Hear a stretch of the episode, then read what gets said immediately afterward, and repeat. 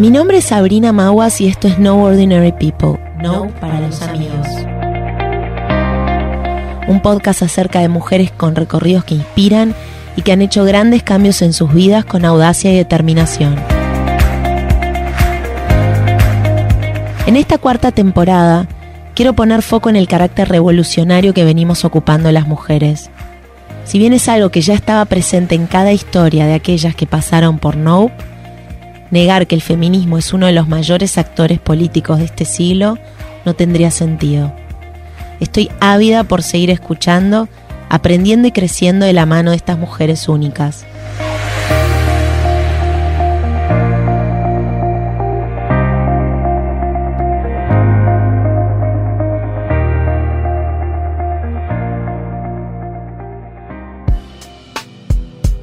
Hoy tengo el inmenso placer de hablar con Marina Ini, Victoria Lamdani y Juli Lamdani, que todavía no llegó, pero la estamos esperando. Y nos van a contar cómo fundaron Copetín, una empresa de catering que luego innovó a través de la venta con máquinas expendedoras. Ese, emprendimiento lo bautizaron Feed, por su nueva creación, nacida de la combinación entre alimento y tecnología.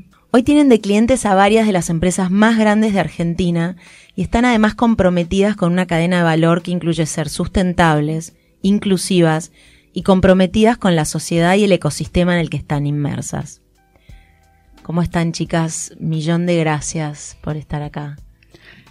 Gracias a vos, Sabri. Nos encanta lo que haces, así que es un honor para nosotras estar acá. No, el honor es mío que a ustedes les guste. Escuchen, por favor, cuenten cómo arrancó esto, porque yo un poco sé, pero la audiencia por ahí no. Un poco, si bien siempre la primera pregunta del podcast, cuando eh, mi invitada es una sola, es, bueno, ¿qué querías hacer cuando eras chiquita? Eh, hagamos como una versión de cuál es el background de cada una y qué fue lo que las convocó juntas, ¿no? Las trajo en un primer momento a, este proyecto de trabajar juntas. Venimos como de mundos nada que ver de la gastronomía. Eh, yo soy economista, tengo una maestría en finanzas, eh, investigué en Ditela, econometría, como una, una Súper duro. súper duro. Y mm, después me liberé y trabajé en la moda con Juana de Arco muchos años. Y después trabajé para una empresa japonesa eh, relacionada con la moda y llevar la moda y el arte argentino a Japón. Qué lindo.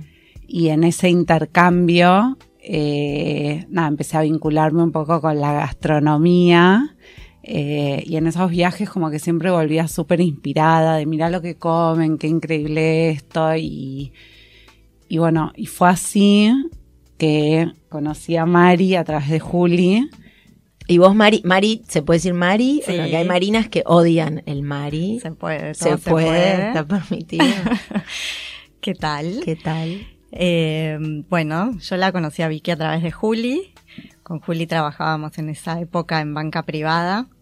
Nos conocimos por medio de una amiga en común y bueno, el banco en el que yo trabajaba se fue de Argentina y eh, también me liberé y me puse a pensar, bueno, ¿qué hacía? Viajé un tiempo, y cuando volví, Juli me recomendó hablar con su hermana, que estaba como en una búsqueda parecida, no nos conocíamos. Eh, y bueno, y juntas salió la idea de empezar con sopas. Empezamos las tres juntas vendiendo sopas en el En el Centro Cultural Conex. Conex.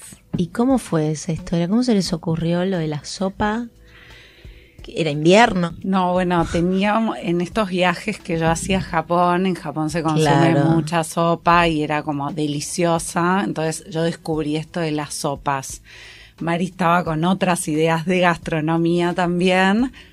Justo el otro día, riéndonos, hablando de nuestra historia, Juli dice, no, es que vos sos tan quemacoco que por eso empezamos con las sopas. Nadie quería hacer sopa en realidad. Nadie la quería ni tomar. Pero Vicky perseguía al consumidor, el cliente. No, no, que probá que la vas. Bueno, Fue- gran mérito. Fue así literal, porque te juro que en el Conex todos quieren cerveza. O Claro, sea, nadie ¿quién quiere quiere sopa. sopa? Y vendíamos 10 sopas y yo ya estaba tan ta- las tres estábamos tan como comprometidas con el proyecto que vendíamos 10 sopas y creíamos que era Era- brutal, el Claro. mejor negocio de la historia. Y que estaban ayudando a cambiar los hábitos de consumo. Sí, sí, sí. Pero Eh, esas sopas que eran como esas sopas, o sea, ¿ustedes las servían en una taza o venía así medio instantáneo? Porque ahora No. que dijiste lo de Japón me vino eso en mente. O Cada medio una- parecido a lo que hacen en Feed hoy. Cada una tenía su especialidad, cada una cocinaba su sopa Ah, y íbamos con la olla. con su olla, unos calentadores, unos packagings que, que armamos y nada, vendíamos chochas las sopas. ¿Cuándo? ¿Cuando había recital? O sea, ¿en qué Sí. contexto del...? Con la bomba del tiempo, Claro. todos los lunes eh, íbamos y hacíamos eso. Eh, en ese entonces las chicas, ¿Ustedes ya habían dejado, o sea, estaban sin otros trabajos paralelos? ¿Vos no? yo ya No, había sí, dejado, no, yo ya Vos había, también te has sí. quedado sin banco y Juli iba a acompañar. Juli iba a acompañar, pero Juli había dicho, Juli tiene un perfil como parecido al mío, también es economista y tiene como maestrías como en cosas similares, Eh, pero ella como que desde el principio dijo, no quiero solo unirlas, como que me encantaría ser parte de esta De energía, algo. claro, de, de, lo, que, de lo que sea que hagan. Sí, de este juego. No es que dijo, no, yo sigo con mi banca privada y ustedes hagan esto. Como que ella desde el principio dijo, con lo que sea, yo voy a participar. Bien. Y Ah. puso el cuerpo Y puso el cuerpo. y las ollas. Ella las llevaba un sabor también de sopa. Ella también Ah, llevaba un Sí, sabor. sí. Cada una. ¿Eso qué año era? 2009. ¿Y ahí cómo, o sea, ven- vendían poco o realmente esas 10 sopas se fueron convirtiendo en algo un poco más interesante? No, No. realmente era poco. Pero teníamos una excitación. Sí, pero lo hacíamos como con un entusiasmo. Que es todo al final del día. Sí, es todo. Es todo el entusiasmo. Sí. Porque generó que después cuando vino el verano, no decir, bueno, se terminó el juego, realmente implicaba un montón de esfuerzo para nosotras hacer todo, llevarlo, de estar ahí. Yo acababa de ser mamá de mi primer hija, era como, nada, bastante trabajo para todas. ¿Y qué hicieron en el verano? ¿Qué vendieron? Y ahí, Ahí dijimos, bueno, se fue el frío, ¿qué hacemos con las sopas? Y empezamos a inventar un poco con algún amigo que nos decía, che, no me haces el cumple o eh, qué propuesta te imaginas para tal cosa. Y hicimos un cumple eh, comprando como las cosas que más nos gustaban del mercado. Sí. Eh, y así un poco... Hicieron como una curaduría. Exacto. Así un poco nació Copetín, que era un copetín de cosas deliciosas que a nosotras nos encantaban. Venimos las tres como de familias que, que nos gusta cocinar, recibir, eh, comer. Y bueno, hasta que una sí, que era una propuesta divina además, Copetín, porque no había nada igual. Tal cual. empezó- Hoy por ahí hay como un montón de cosas que creo que se habrán como sí, no basado en, en ese copetín original, pero todo era lindo, las pajitas, Sí, los sorbetes, sí. no sé cómo se dice. Había como una puesta en escena muy linda, hacíamos como mucho foco en eso, en, en que todo sea hermoso y eh, agradable. Sí, y- tentador. Sí. Y bueno, hasta que unos locos decidieron casarse con Copetín. eh, era como nuestro primer gran evento. Un desafío. De 500 personas, Ah, de una fue de fiestas infantiles a 500. tal Guau. cual. ¿Y cómo resolvió? ¿Hasta ahí seguían siendo ustedes tres nada más o ya había más gente? No, nosotras tres. sí. Eh, hubo como dos eventos disparadores. Uno fue una maratón deportiva, que era un desayuno y nada, fuimos como, estuvimos toda la noche haciendo sandwichitos y poniendo las pajitas y creando cartelitos y pensando cómo, nada, íbamos a poner todo con tanta dedicación. Y bueno, y, y amanecimos con una eh, mañana de lluvia torrencial. Eh, pero bueno, se hizo igual. Se hizo. Eh, nos quedamos cortas de café, todo fue una corrida, pero bueno, fue eh, eso y el casamiento como los dos grandes. Pero ahí para el casamiento me imagino que ya tuvieron como que, que contratar un equipo. ¿Cómo, ¿Cómo es ese salto de ustedes tres? Y además ninguna de las tres, por más que uno diga, bueno, vengo de una familia turca y me gusta comer y cocinar, que ahí me siento totalmente identificada y uno en su casa hace todos los malabares y compra, pero 500 personas comiendo al mismo tiempo, ¿no? Hay como un know-how que ustedes no tenían, se me ocurre. ¿Cómo lo, lo contrataron así de un día para otro? ¿Quién, quién es el loco, la pareja loca que se quiso casar? ¿Eran amigos de ustedes? Sí. Ah, ok. No, sí eran amigos nuestros y nada, amorosos. Claro, No, les increíble. tiraron ese no, no, quilombo. no solo eso, fueron dos amigos y como una wedding planner que también confió un montón en nosotros, nos reconocía, no es que pensaba que había algo diferente a lo que había. Eh, sabía un poco la situación y bueno, nada, confiaron. Bueno, ahí llegaste vos, Juli, estuvimos ya hablando un montón de vos. Gracias por invitarnos. Al contrario. Nos estaba contando Vicky cómo fue ese salto de que venían haciendo los, ya pasamos por las sopas, ya pasamos por los cumpleaños infantiles y ahí viene el desafío del casamiento para 500 personas. Y estabas diciendo que la wedding planner y los novios recontra confiaban en ustedes. Sí. Yo pienso que a veces uno está como en medio de una energía que no llega a ver como la responsabilidad de las cosas, de, de que realmente iban a ser 500 personas, de que era una maratón para una marca importantísima, de que había un montón de gente que confía en uno, como que nosotros sabíamos que íbamos a llegar al resultado final. Si vos me preguntás como formalmente, ¿hicieron el camino para llegar? No. No. Fue como tal vez, y en eso es como que siempre pienso que uno estudia un montón de cosas y a veces el emprender va por otro lado, como que son otras herramientas que te llevan a esos resultados. Eh, Que es como mucho más intuitivo, ¿no? O sea, en el fondo estás usando todo tu Sí. aprendizaje, por más que el de ustedes era como en otros rubros, igual ya tenían ahí. ¿Cuánto, cuánto había pasado de copetín para cumpleaños de niños? ¿Ya había pasado un año, dos años? No, Uno. Un año. O sea, ahí habían como hecho, ¿no? Una curvita de aprendizaje que estaba. Bueno, qué bien. Y ahí eso salió bien.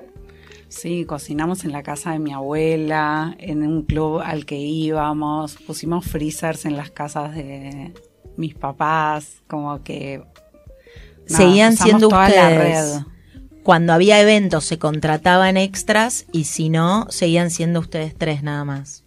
Sí, el Friends and Family apoyó mucho el emprendimiento.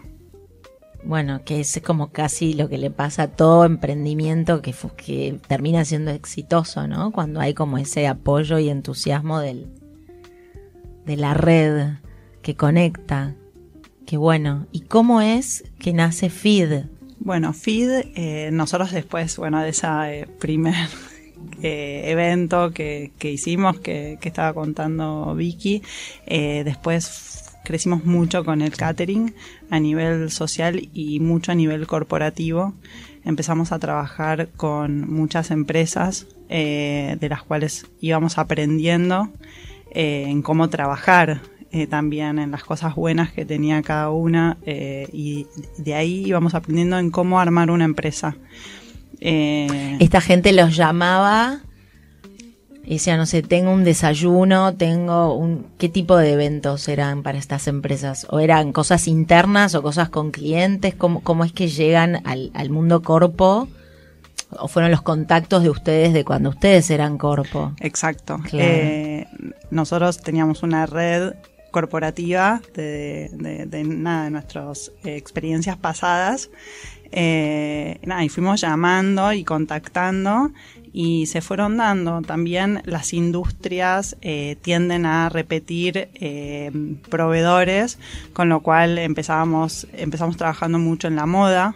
Eh, Vicky eh, nada, tenía mucha experiencia trabajando con moda, entonces empezamos a brindar servicios de lanzamientos de colecciones. Después, bueno, entramos, no sé, a los bancos, empezamos a hacer jornadas de trabajo, a hacer desayunos de trabajo, eh, pasamos a petroleras y entonces empezamos mucho por industrias. También nuestros clientes eh, iniciales, los sociales, Sí. eh, también nos llevaban como a sus empresas o nos recomendaban y por ahí algo que era como más cuidado, más sofisticado, que por ahí no estaba tan eh, Sí, no había. instalado en las empresas, sino que era como caterings más tradicionales. Sí, el sándwich de miga Sí, o triste. la media luna con café y, Sí. y ya. Eh, empezamos como a entrar a las empresas de esa manera también, como con algo diferente, con mucho servicio, eh, porque creo que algo que, que tenemos y que siempre eh, defendimos fue eso, como mucho servicio. Agasajar, como que fue una palabra que siempre hablamos, como eso de eso de las familias de las que venimos, de cómo nos recibían en Y ustedes sienten que ese es como, porque me interesa entender como, por un lado, ustedes ya venían un poco con eso culturalmente, pero después cuando armaron de esto un negocio y que empezó a escalar y demás, ok, el ADN del agasajar o de que el servicio sea como cuidado estuvo siempre, pero ustedes ahí tuvieron que hacer, no sé, capacitarse o cursos de ciertas cosas o no, o medio que eso fue fluyendo en cuanto a, no sé, a, cocinar en escala o, o cómo fue que empezaron a producir en un solo lugar y dejaron de usar los freezers de, y cocinar en la casa de la abuela. ¿Cómo se profesionalizaron? Fuimos conociendo gente como en el camino que nos ayudó un montón y de la cual aprendimos un montón de cosas y que nada, fuimos generando eh, una relación que ellos les gustaba como el entusiasmo en el cual estábamos y lo que queríamos hacer, yo pienso que siempre más allá de este juego eterno, teníamos como una visión de lo que queríamos, eh, de lo que pretendíamos. Después de a los dos años o al año y medio, Juli ya renunció a su trabajo y fue como, bueno, esto va a dar como para que Para podamos tres. vivir, claro. sí, eso fue como algo importante. Claro. ¿Y ahí fue que surge también FID o no? ¿O todavía no? Todavía no, o sea, es el recorrido, fuimos creciendo con, con la unidad de negocio de... Después abrimos un bar en Digital House, eh, vino toda una movida mucho de tecnología, eh, con lo cual ah, también se abrieron nuevas puertas también en clientes nuevos, más relacionado con eh, empresas que, bueno, por ahí recién ahora son clientes nuestros a través de Feed. Eh, y después eh, surgió Ahí la que era como una concesión que tenían de un bar o no había bar y ustedes fueron con la idea hagamos un bar acá. Empezamos eh, con un bar y después nosotros, ellos hacían muchas capacitaciones para las empresas, entonces nosotros hacíamos también las capacitaciones para las empresas, entonces hacía que nos conocieran ahí y que después fuese un trampolín para llegar a la empresa. Em, bueno, y ya ese, como ya después ese fue pasó nada, a los tres años, después eso pasó, estuvimos creo que un año con Digital y después lanzamos eh, Feed, Feed. La, la, la solución de máquinas expendedoras. Cuenten, porque me pareció increíble. Yo vi toda la presentación, además del video. Digo, como hay esa cosa de la tecnología, pero como, ¿no? Aplicada a la comida que es eh, sana, fresca, eh, que, es como casi un- una contraposición a lo que si uno piensa normalmente en la, en, en la máquina, pensás, bueno, viene algo empaquetado que está acá hace mil años que tiene una, una fecha de validez de un año probablemente y está ahí. ¿Cómo es que surgió esta idea? ¿Fue medio como, fue una idea que ustedes tenían? ¿Fue eh, producto de una necesidad de, de sus clientes? Fue un poco las dos cosas. Eh, nosotros teníamos como cliente a Mercado Libre y en un momento licitaron sus comedores eh, y pensamos que esta propuesta era innovadora y era ideal para el escenario de una empresa que crecía sin parar, que tenía oficinas con por ahí cocinas con poca infraestructura, por ahí, eh, nada, como en todas las empresas, ¿no? por ahí no se prioriza como un comedor, eh, nada, que pueda tener como todo lo necesario para hacer un servicio. Sí, nada, completo, de comida fresca, rica. Exacto, y estaba esta idea eh, que nos inspiramos de una marca en Chicago. eh, y bueno, y la propusimos, fuimos con, con, nuestro, con nuestra propuesta eh, de máquinas expendedoras, con ensaladas, con wraps, con jugos naturales, con pastelería.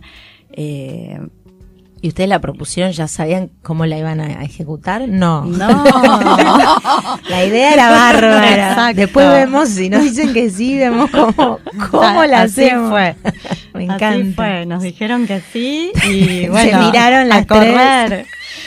¿De Aparte dónde? mandamos el PPT, viste, como bueno, licitemos, Claro, no, no podemos participemos, perder. claro. La verdad es que a lo largo de nuestra historia siempre fuimos creciendo y creando inspiradas en los clientes, como que pienso que ese fue el hilo que nos llevó hasta donde estamos hoy, como eh, queremos un catering de tal forma, bueno, nosotras lo íbamos a hacer. Como siempre era como podemos, podemos, podemos. Bueno, nos desafiaron con esto de los comedores, empezamos a ver alternativas, les mandamos un montón de cosas. Una eran estas máquinas expendedoras. Lo mandamos, nada, nunca más supimos nada de ellos. De repente, como los volvemos a escribir, bueno, ¿en qué está esto? Vengan a una reunión mañana.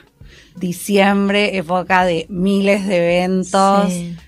Y bueno, nada, nos preguntaron en detalle de qué se trataba. Nosotras tanto detalle todavía no Lo sabíamos. sabían explicar, pero después, después vemos cómo lo hacemos.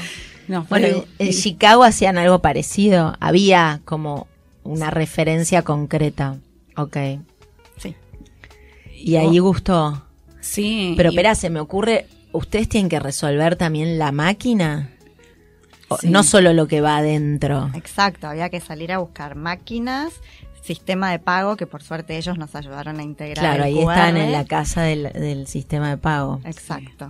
También fue un muy buen timing en cuanto a eso. Ellos eh, recién también estaban dando los primeros pasos con respecto al QR. Eh, de hecho, se hace como un gran lanzamiento eh, en esos momentos y, y nada, fue un muy buen timing en cuanto a eso. Pero sí, tuvimos que salir a buscar, eh, nosotros hacemos todas las patas de, De- del, proceso. del proceso. ¿Y, ¿Y cuánto les llevó como decir, mira, bueno, este es el prototipo, lo, lo probamos, o, o les dijeron, tienen un plazo, o ustedes solas dijeron, bueno, necesitamos X tiempo? ¿Cómo fue? Fueron dos meses de Locura. de locura. Eh, hicimos la primera prueba en una oficina de ellos bastante chica y a ver qué pasaba, porque también para ver qué pasaba también desde el sistema de pago, desde la conectividad, desde un montón de temas como que también los involucraba, como que tenía que ver con... Y también cómo respondía la gente, me imagino, ¿no? Si eso era tentador o no les resultaba para nada tentador. Exacto. Y No, y fue una experiencia espectacular, como que muy sorprendente. En cualquier horario consumían, nosotros estábamos despiertas y veíamos tipo, dos de la mañana, hay alguien trabajando y claro, puede porque comer". pasa eso, en esas oficinas hay gente a cualquier hora. Y ustedes, ¿cómo, cómo es? Ahí entendieron ponerle a qué hora tenían que ir a reponer. ¿Tenían una idea? ¿Esa idea no tenía nada que ver con lo que después fue la realidad? Cuéntenme cómo ese contraste entre la planificación o el proyecto y después la realidad del día a día. fuimos aprendiendo, nos fuimos equivocando y volver a aprender, volver a setear rutas. Eh, una cosa es tener una oficina, un punto de entrega, una máquina.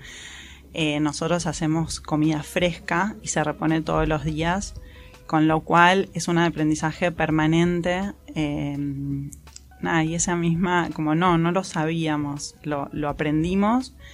En, en sí todo el negocio tiene eh, tiene aristas de diferentes industrias, entonces, o de diferentes negocios, con lo cual en cada una de las etapas de eso vamos aprendiendo como de otro tipo de negocio. Claro. Y el tema de logística, eh, nada, es un tema que tuvimos que ir aprendiendo. y, y sí, hay- había veces que decíamos, no, bueno, se tiene que hacer a la mañana, después a la tarde, después, no, después volvamos a la mañana. eh, bueno, nada, eso, nosotros siempre como con mucha observación y, y- y ir cambiando, ¿viste? Como... Sí, ser flexibles. Sí, sí.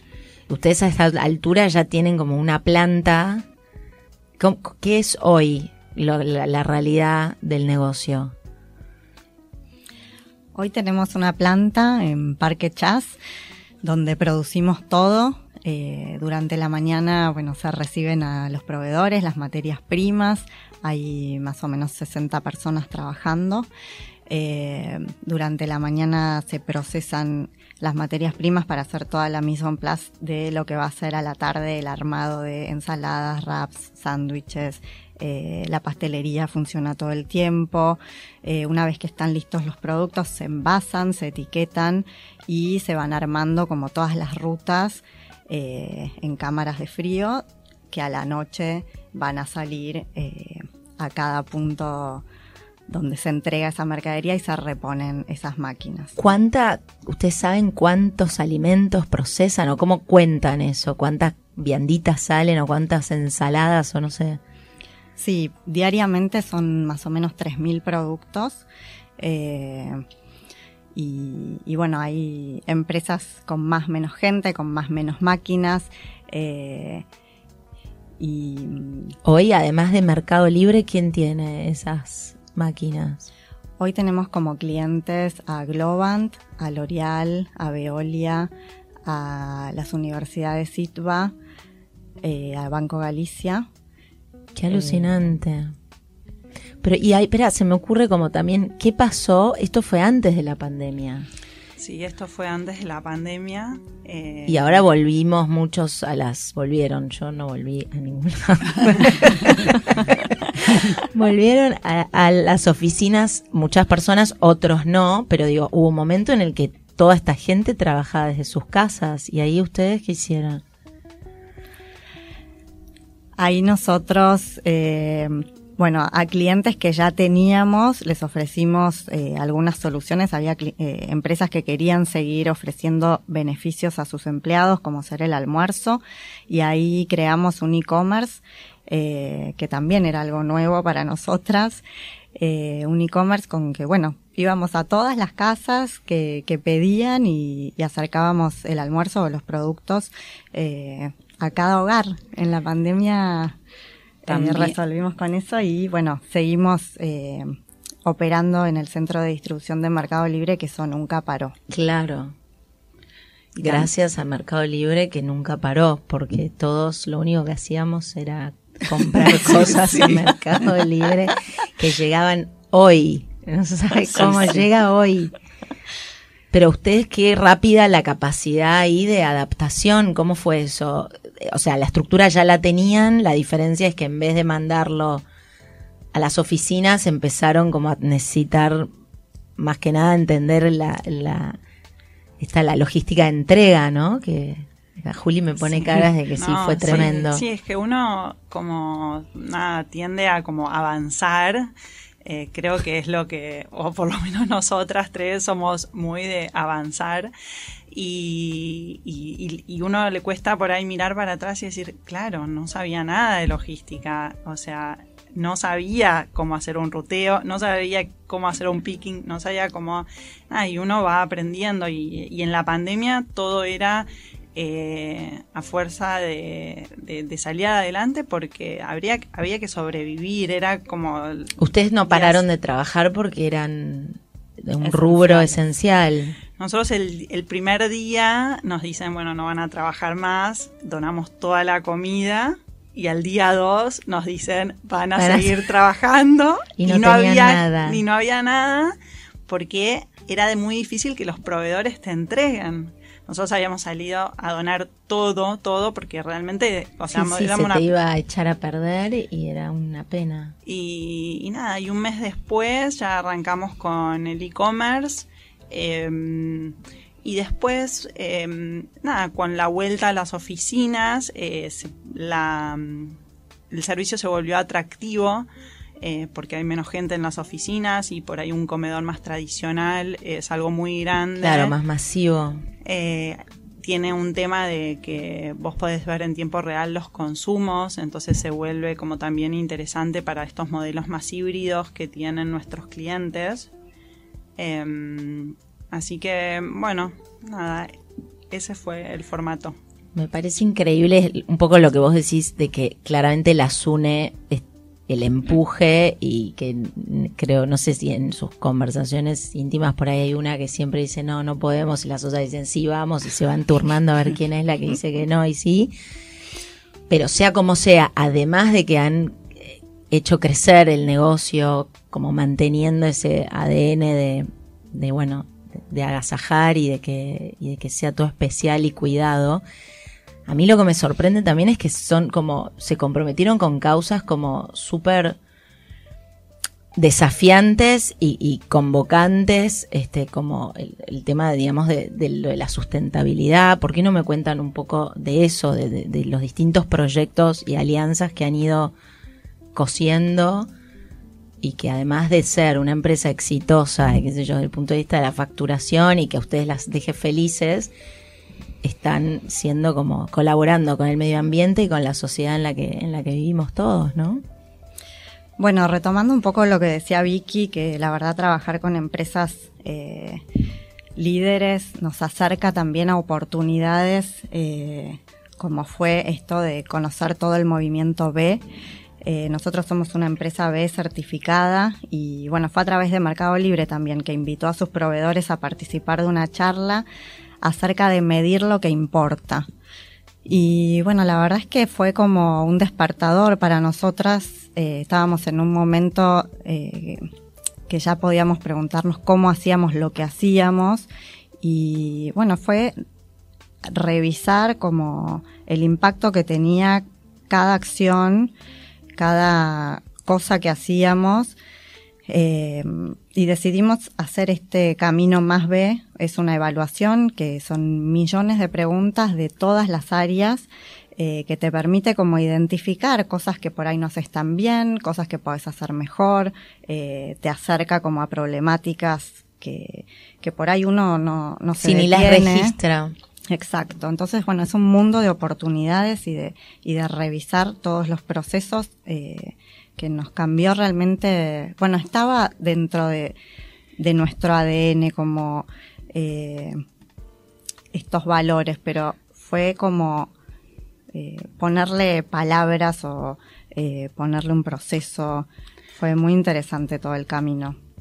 Sí, también, exacto. Fue, uno hace cosas intuitivamente y cuando llegó todo el mundo ve como que nos dimos cuenta que miles de cosas las estábamos haciendo, que nos sentíamos identificadas con, eh, nada, con un montón de preguntas y de causas que, que de repente estaban formalizadas.